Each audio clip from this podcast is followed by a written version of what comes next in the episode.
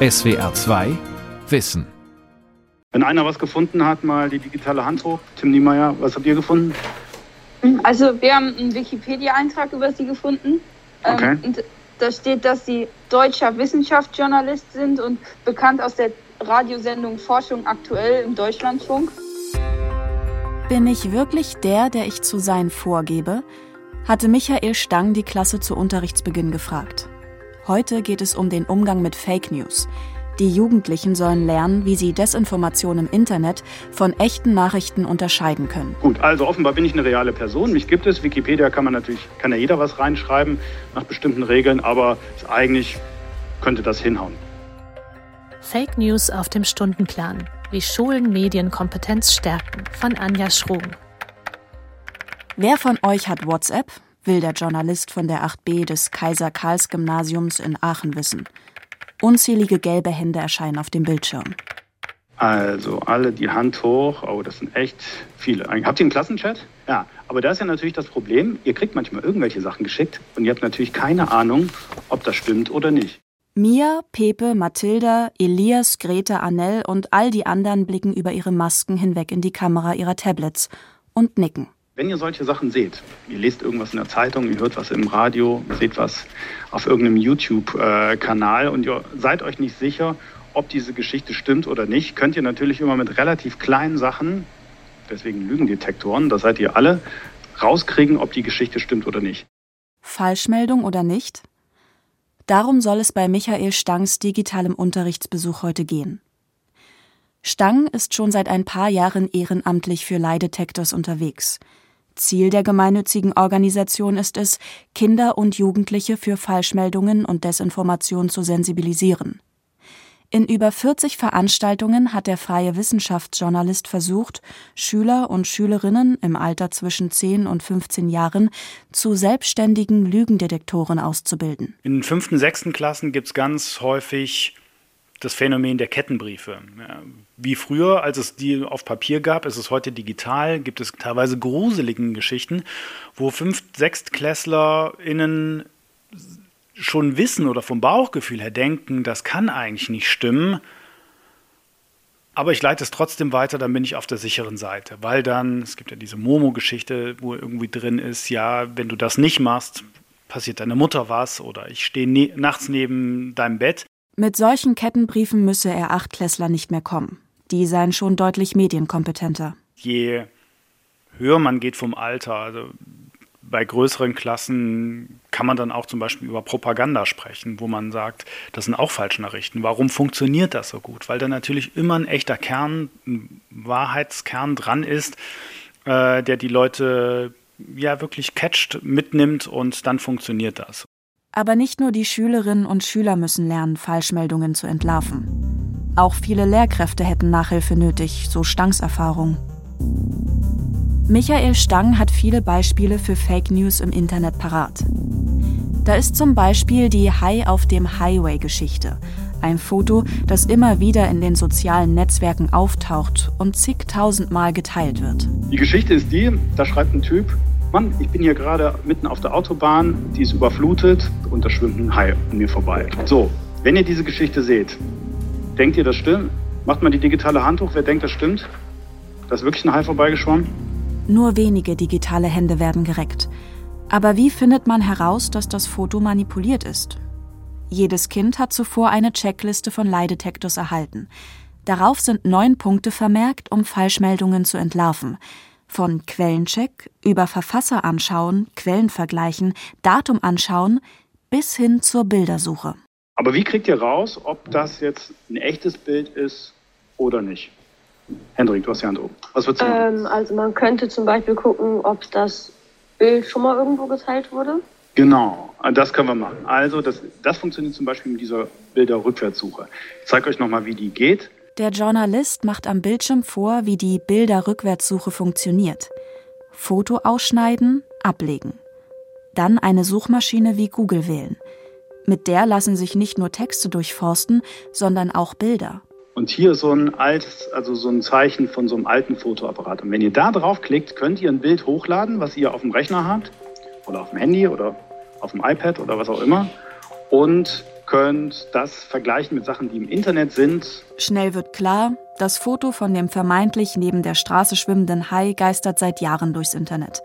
Es ist eine Fälschung. Der Typ macht das bei jedem großen Hurricane, erzählt Stang. Und dass er dem Fake-Verbreiter auf Twitter folge. Was gibt es für Gründe, warum Leute Falschnachrichten verbreiten? Ähm, vielleicht, wenn man Aufmerksamkeit haben möchte.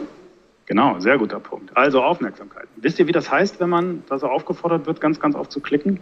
Das Wort heißt Clickbait. Genau, kannst du das übersetzen? Weißt du, was das heißt? Lena schüttelt den Kopf. Eine schöne Übersetzung gibt es nicht. Manche sagen Klickköder, erklärt er den Kindern. Die Menschen, die das machen, die Clickbait machen, die möchten, dass ihre Follower, ihre User, wie auch immer man sie nennt, möglichst viel klicken. Damit, was Mathilda eben gesagt hat, ne, damit man eine Reichweite bekommt. Und warum ist das wichtig, dass jemand viel Reichweite hat? Lena, hast du eine Idee? Weil man auch oft mit ähm, ja, Klicks eben Geld verdienen kann auf ähm, so Genau. Plattformen wie YouTube. Chaos stiften könnte auch ein Grund sein, sagt Henrik. Oder jemanden zu mobben oder zu manipulieren. Die ersten 45 Minuten sind um. Jetzt geht es in eine kurze Pause. Falschmeldung, Desinformation, Verschwörungstheorien, Hate Speech. Das Netz ist voll davon. Und gerade in Krisenzeiten wie der Corona-Pandemie oder dem Ukraine-Krieg ist Medienkompetenz gefragt, um veraltete Fotos, manipulierte Videos oder Propaganda zu erkennen. Das weiß auch Georg Materna. Er ist wissenschaftlicher Mitarbeiter am Institut für Medienpädagogik in München. Für Kinder und Jugendliche ist es etwas, worauf sie von Anfang an stoßen ne? und wo schon auch Sensibilisierung und Empowerment wichtig ist. Also, dass sie wissen, an welchen Stellen das auch problematisch werden kann und sozusagen vorbereitet sind auf bestimmte Inhalte, auf die sie da treffen können. Weil viele gerade auch problematische Inhalte, ob es jetzt nur Fake News sind oder, oder subtile extremistische Inhalte, einfach durch das Recht auf Meinungsfreiheit auch nicht verboten werden können. Umso wichtiger ist da die Aufklärung. Georg Maternas Forschungsschwerpunkte sind unter anderem Extremismusprävention und Meinungsbildung Jugendlicher in Zeiten des Internets. Gedruckte Zeitungen, analoges Fernsehen haben als Nachrichtenquelle bei den allermeisten Jugendlichen ausgedient. Für 70 Prozent ist heute das Internet die Hauptnachrichtenquelle. Und wenn ich sage Internet als Hauptnachrichtenquelle, dann heißt das nicht, dass es nur Social Media ist, sondern im Internet gibt es ja ganz verschiedene Quellen. Das heißt, ähm, von diesen 70 Prozent nutzen knapp ein Viertel soziale Medien wirklich als Hauptnachrichtenquelle, aber der Rest nutzt eben auch im Internet dann äh, Nachrichtenportale, äh, streamt Radiobeiträge oder, oder schaut bei den klassischen Massenmedien rein, was sie digital anbieten. Ukraine-Krieg bremst Exporterwartungen. Wer was wie nutzt, hängt auch stark von der formalen Bildung ab. Ist das erste deutsche Fernsehen. Das ist ein Ergebnis der sogenannten Use the News Studie zur Nachrichtenkompetenz Jugendlicher und junger Erwachsener, die das Hamburger Hans-Bredow-Institut für Medienforschung im Frühjahr 2021 veröffentlichte. Das Rote Kreuz noch immer konnte fast Je nach Bildungsstand unterscheidet sich erheblich, ob sie in den digitalen Medien zum Beispiel auch nach journalistischen Angeboten suchen. Bei den äh, 14- bis 17-Jährigen mit höherer Bildung sind es repräsentativ in der Altersgruppe 39 Prozent, die digitale Medien, nicht journalistische Medien mit journalistischen Medien kombinieren und sich sozusagen äh, mit ganz verschiedenen äh, Medienangeboten befassen und sich so informieren. Bei den 14- bis 17-Jährigen mit formal niedriger Bildung sind es nur 15 Prozent. Überhaupt ist das Interesse an Nachrichten unterschiedlich stark ausgeprägt. Rund die Hälfte der Jugendlichen mit formal niedriger Bildung interessiert sich nicht oder kaum für Nachrichten. Bei denen mit höherer Bildung sagt nur rund ein Viertel, sie hätten kein Interesse daran.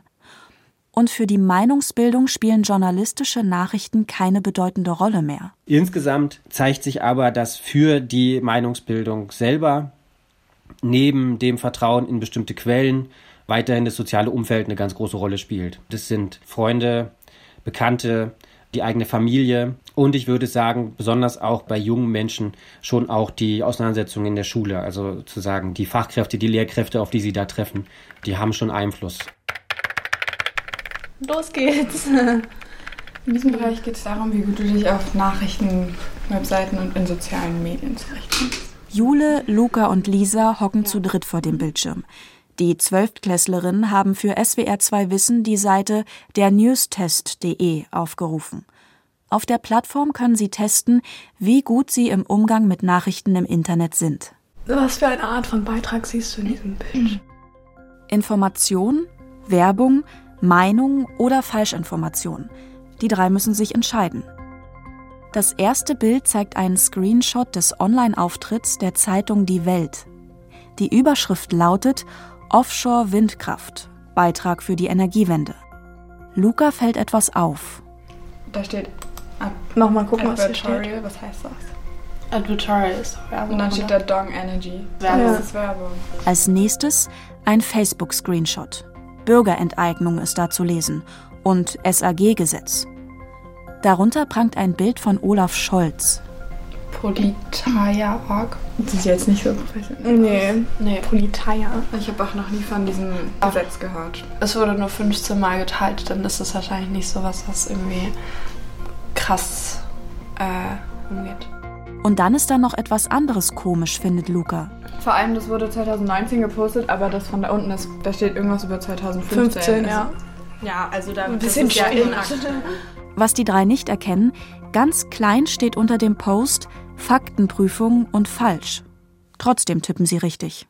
Falschinformation, oder? Ja. Oder Meinung? Nee, eigentlich Ja, nicht. Das ist halt die Frage. Ja. Nee, eigentlich, ist Eigentlich- es ja nicht als Meinung formuliert.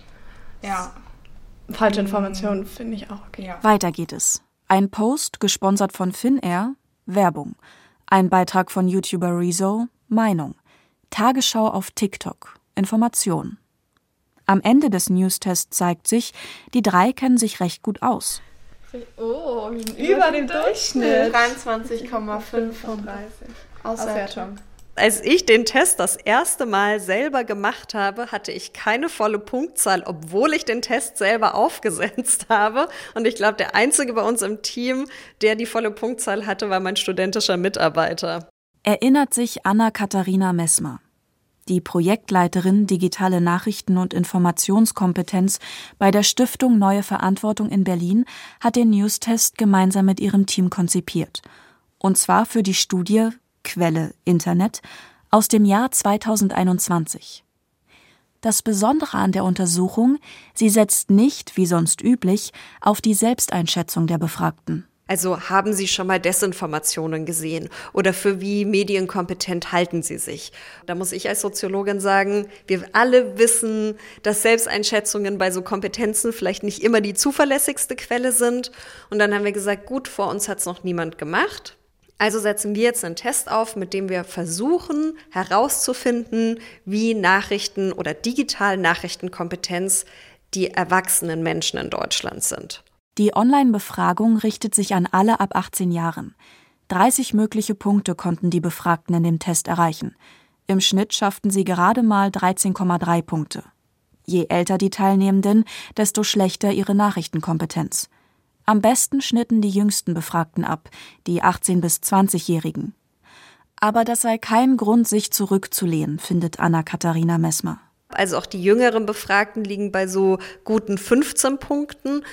Und was aber eben sehr auffallend war und für mich auch besorgniserregend ist, dass auch und insbesondere bei den jüngeren Altersgruppen es innerhalb der Altersgruppe enorme Kompetenzunterschiede nach Bildung gibt. Und das heißt eben, dass gerade digitale Medienbildung anscheinend in bestimmten Schulformen vernachlässigt wird. Schaut man sich die Studienergebnisse genauer an, fällt auf, dass insbesondere die Unterschiede zwischen Desinformation, Information, Werbung und Meinung häufig nur schwer erkannt werden. Ein Beispiel, das mir sehr im Gedächtnis geblieben ist, war das äh, Advertorial der Welt. Und das sind Werbebeiträge, zum Beispiel auf Nachrichtenseiten, die aussehen wie normale journalistische Artikel. Und obwohl dieses Welt-Advertorial mit dem Wort Advertorial gekennzeichnet war, haben das nur 23 Prozent der Befragten wirklich als Werbung erkannt. Ein bisschen besser lief es zum Beispiel bei Desinformation. Diese beiden Desinformationsbeispiele, die wir hatten, haben einmal so knapp über 40 Prozent haben eine Desinformation erkannt und bei einem anderen Beispiel waren es knapp 60 Prozent, die die Desinformation als solche erkannt haben. Allerdings, die eine Desinformation, ein Facebook-Posting, war sogar mit einem sogenannten Faktencheck-Label versehen und als Falschinformation gekennzeichnet. Mich hat tatsächlich verwundert, dass diese Beiträge, die mit Labels versehen waren, doch verhältnismäßig schlecht erkannt worden, wo wir immer wieder dachten, das ist zu leicht. Und dann stellt man fest, so, ah nee, das ist interessanterweise doch relativ schwer gewesen, eine Desinformation zu erkennen, obwohl sie als solche benannt wurde. Eine weitere Erkenntnis, einzelne Medien genießen zwar ein hohes Vertrauen, gleichzeitig gibt es aber ein grundsätzliches Misstrauen gegenüber den Medien im Allgemeinen. Stichwort Lügenpresse. Dieses Misstrauen, so Anna-Katharina Messmer, liege daran, dass es an Hintergrundwissen über Journalismus fehle. Die Soziologin nennt ein Beispiel. Nur die Hälfte der Befragten wusste in unserer Studie, dass JournalistInnen sich einen Beitrag über einen Minister nicht aus dem Ministerium freigeben lassen müssen. Und da sieht man, also da fehlt es einfach an so ganz konkretem Wissen über journalistisches Handwerkszeug. Und ich glaube, da kann man natürlich mit bildungspolitischen Angeboten ansetzen, aber ich frage mich immer, ob das nicht auch helfen könnte, da journalistische Angebote zu haben, die mehr auch so Hintergrundinfos über, über die eigene tägliche Arbeit geben. Hallo. Ich bin ja auch schon. Hi, bitte alle die Kamera anmachen. Sophia möchte rein, dann lasse ich sie rein. So, habt ihr alle ein paar Kniebeugen gemacht? Euch bewegt? Sehr gut. Also, Willkommen zu Teil 2. Es fehlen noch welche. Kurze Pause. Dann ist die Klasse 8b am Aachener Kaiser Karls Gymnasium wieder vollzählig online. Im zweiten Teil der Leidetektors-Veranstaltung mit dem Journalisten Michael Stang soll es weniger um Falschmeldung gehen, sondern vielmehr um den Journalismus an sich. Als Journalistin, als Journalist muss man sich an bestimmte Sachen halten. Ähm, da kann man nämlich nicht einfach wie wir es vorhin bei den Falschnachrichten gesagt haben, einfach halt irgendwas veröffentlichen, sondern da gibt es bestimmte Regeln. Was könnten das denn für Regeln sein? Mathilde hebt die digitale Hand. Man darf niemanden beleidigen, sagt sie. Michael Stang nickt. Pauline, was könnte es noch für Regeln geben, an die man sich halten muss als Journalistin? Ähm, ich, äh, ich denke, man, also vielleicht, dass man sachlich bleibt. Also, genau. dass man die nicht mit seiner eigenen äh, Meinung beeinflusst, zum Beispiel. Ganz wichtiger Punkt, lobt Stang. Einzige Ausnahme sei der Kommentar, erklärt er dann noch. Mia möchte auch noch etwas sagen. Äh, nur vertrauenswürdige Quellen benutzen. Also zum Beispiel jetzt nicht von solchen Fake-Seiten das nehmen ähm, und halt dann, ich glaube, sie müssen das ja dann halt auch kontrollieren, ob das echt ist. Ich muss tatsächlich meine Quellen, auf die muss ich mich verlassen können. Ich muss auch teilweise nachweisen können, dass die Sachen wirklich so sind, wie mir das jemand gesagt hat. Journalisten und Journalistinnen sind der Wahrheit verpflichtet, betont Michael Stang. Sie dürfen keine Falschmeldung verbreiten. Aber natürlich machten sie auch Fehler. Das sei ihm auch schon passiert. Es ist ganz wichtig, dass unsere Journalisten und Journalistinnen mit einer absoluten Offenheit, Ehrlichkeit und auch Bescheidenheit über ihren Job reden. Denn es passieren uns ja allen Fehlern, nicht wahr? Und das, was ganz wichtig ist hervor hervorzuheben, ist, dass es einen Unterschied gibt zwischen einer absichtlich ins Netz gesetzten Manipulation, Propaganda, verzerrten Wirklichkeit und einem Journalismus, der es zwar nicht tagtäglich immer wieder hundertprozentig schafft, aber zumindest mit dieser Absicht der tatsächlichen und faktenbasierten Informationen arbeitet. Das ist uns ganz, ganz wichtig. Juliane von Reppert Bismarck sitzt in Brüssel im Homeoffice. 2016 hat sie die Leidetektors in Belgien gegründet. Zuvor hatte sie selbst jahrzehntelang als Journalistin gearbeitet.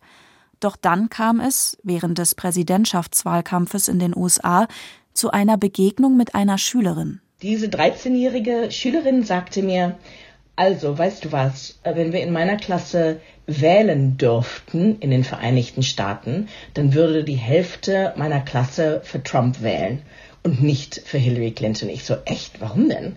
Und sie so, ja, weil doch Hillary Clinton die ganzen CIA-Agenten immer umbringt und so. Und als ich fragte, was ist denn deine Quelle? Da sagte sie, meine Quelle ist Insta. Juliane von Reppert-Bismarck begann das Konzept für Leidetektors zu entwickeln und finanzielle Förderung zu suchen. Kritisches Denken fördern. Das ist das Ziel der gemeinnützigen Organisation. Denn es geht ja nicht darum, den Kindern zu sagen, was sie zu denken haben, sondern dass sie zu denken haben. Das ist dann schon ganz schwierig manchmal, wenn man per Bildschirm in so eine Klasse geht und ein Kind vor dem Bildschirm steht und fragt, ja, lieber Herr Journalist oder Frau Journalistin, äh, ich habe auf Instagram geschaut und gesehen, dass die Maske äh, mich krank macht. Stimmt das? Hm, da muss man dann schon ganz vorsichtig antworten. Nicht, nein, das ist Quatsch, denn so kommt ja man ja gar nicht weiter, sondern wo habt ihr das gefunden? Ich würde als Journalist so und so vorgehen. Mehr als 200 Journalisten und Journalistinnen sind mittlerweile ehrenamtlich für Lie Detectors unterwegs. In Deutschland, aber auch in Belgien, Luxemburg, Österreich und der Schweiz. Corona habe das Interesse an den Schulbesuchen noch stark ansteigen lassen, sagt von Reppert Bismarck. Viele Lehrkräfte würden den Bedarf sehen, aber das Thema selbst nicht anfassen. Also nur die Hälfte der, der Lehrerinnen und Lehrer sagen, dass sie das selber im Klassenzimmer angesprochen haben. Es gibt also die Nachfrage, aber einfach, ob sie es wirklich nicht können oder ob sie einfach Berührungsängste haben. Sie brauchen Weiterbildung, Fortbildung. Ähm, es muss investiert werden darein, die Lehrkräfte weiterzubilden, dass jeder Lehrer, jede Lehrerin fähig ist, diese Quellenkompetenz, dieses kritische Denken selbst im eigenen Klassenunterricht tagtäglich zu vermitteln. Mancherorts haben sich Lehrkräfte allerdings schon selbst auf den Weg gemacht. Zum Beispiel in Hamburg. Hallo und herzlich willkommen zu einer neuen Ausgabe von Radioliteratur, hier auf dem Sender Radio 007. Wir haben heute für euch zwei Stargäste aus dem 19. Jahrhundert bei uns zu Besuch. Wir sind sehr glücklich, Heinrich von Kleist und seine wunderschöne Verlobte Wilhelmine von Zenge begrüßen zu dürfen. Ich habe zum Beispiel auch die Schüler die Lektüre Der zerbrochene Krug lesen lassen nach den Prüfungen. Dann hatte ich meine vier Kilo Deutschprüfung durchkorrigiert und hatte auch keine Lust mehr, noch einen Stift in die Hand zu nehmen. Und habe dann mit den Schülern gemeinsam äh, die Methode entwickelt. Wie wollt ihr mir zeigen, dass ihr das gelesen und verstanden habt? Kerstin Schröter unterrichtete gerade eine zehnte Klasse an der Stadtteilschule Hamburg-Bergedorf. Und dann kamen wir drauf, dass es ja auch eine Radiosendung werden kann. Und dann haben die einzelnen Gruppen verschiedene Radiobeiträge produziert, haben sich auch in die Rolle der Moderatoren oder Interviewpartner versetzt oder waren dann die imaginäre Frau von Kleist, äh, haben sich in die Zeit zurückversetzt, die Sprache aufgenommen. Und da sind ganz spannende Audioclips entstanden. Am Ende waren beide Seiten zufrieden mit den Ergebnissen. Sowohl die Lehrerin als auch die Klasse. Die meinten, die müssen sich viel intensiver mit dem Thema beschäftigen, wenn sie das selber recherchieren und sich Gedanken machen müssen, wie sie das anderen vermitteln, als wenn sie das als Arbeitsblatt vorgelegt bekommen und ausfüllen müssen und äh, ja, dann für die Arbeit halt lernen müssen. Selber machen. Sich mit journalistischer Recherche Schulstoff erarbeiten. Darauf setzt die ehemalige Journalistin in ihrem Unterricht. Auch in Sachen Fake News. Kerstin Schröters Schülerinnen und Schüler dürfen sich selbst Quatschmeldungen ausdenken und Menschen in der Fußgängerzone dazu interviewen. Ich hatte mal eine Gruppe, die ist losgegangen mit der Fake News. Was halten Sie davon, dass ab nächstes Jahr kein iPhone mehr gibt und das kurz vor Weihnachten, diese Umfrage? Und durch die Bank weg, alle Reaktionen, und das waren ja meistens Erwachsene, die da unterwegs waren, war sofort eine eigene Meinung zu haben ohne nachzudenken, ohne zu fragen, wer seid ihr, wo kommt ihr her und was soll das jetzt hier, hatten die sofort eine Meinung und das war für meine Schüler sehr interessant, dass es ja gerade Erwachsene sind und die müssten das ja wissen, die müssten es ja eigentlich besser wissen. Um Desinformation zu erkennen, ist in den letzten Jahren eine ganze Reihe von Bildungsangeboten entstanden. Mehr als 40 hat Kerstin Schröter gezählt. Sie heißen Fake Finder, Lie Detectors, Truth Tellers oder Fake Hunter.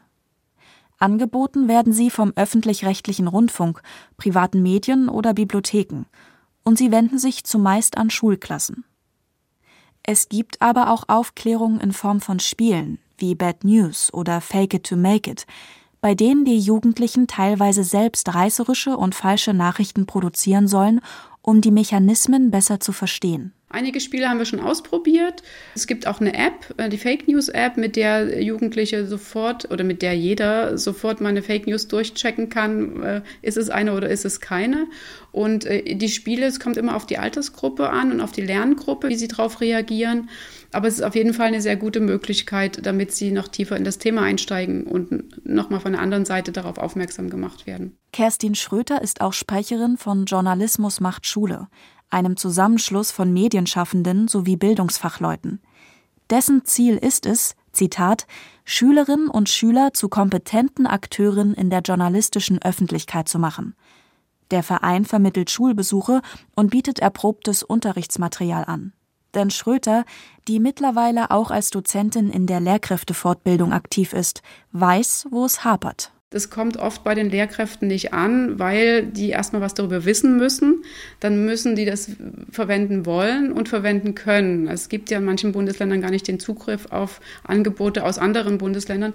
Deswegen ist es wichtig, dass es mal wenigstens irgendwie gesammelte Informationen gibt. Und das versuchen wir bei Journalismus macht Schule, das Material zu sammeln, ähm, Experten anzubieten, dass die Lehrkräfte einfacher Zugriff darauf haben und dass sie auch Zugriffe auf moderne Medien haben, die auch Jugendliche im Unterricht ansprechen also interaktive Angebote. Eins ist aber auch klar, so die Lehrerin. Unterrichtsbesuche von Journalisten und Journalistinnen können immer nur ein erster Anstoß sein. Also nachhaltig ist es in dem Moment, wo man es weitermacht. Also das kann ja immer nur ein Aufschlag sein oder mal in, innerhalb einer Unterrichtseinheit, dass ein Journalist, eine Journalistin in den Unterricht kommt, aus der, von der Arbeit erzählt oder wie man Fake News erkennt oder wie man gute Audios produziert. Aber die, ähm, die Hauptarbeit bleibt natürlich bei den Lehrkräften, dass sie das Thema weiterziehen und dass sie mit den Jugendlichen immer wieder dran arbeiten und das immer wieder thematisieren.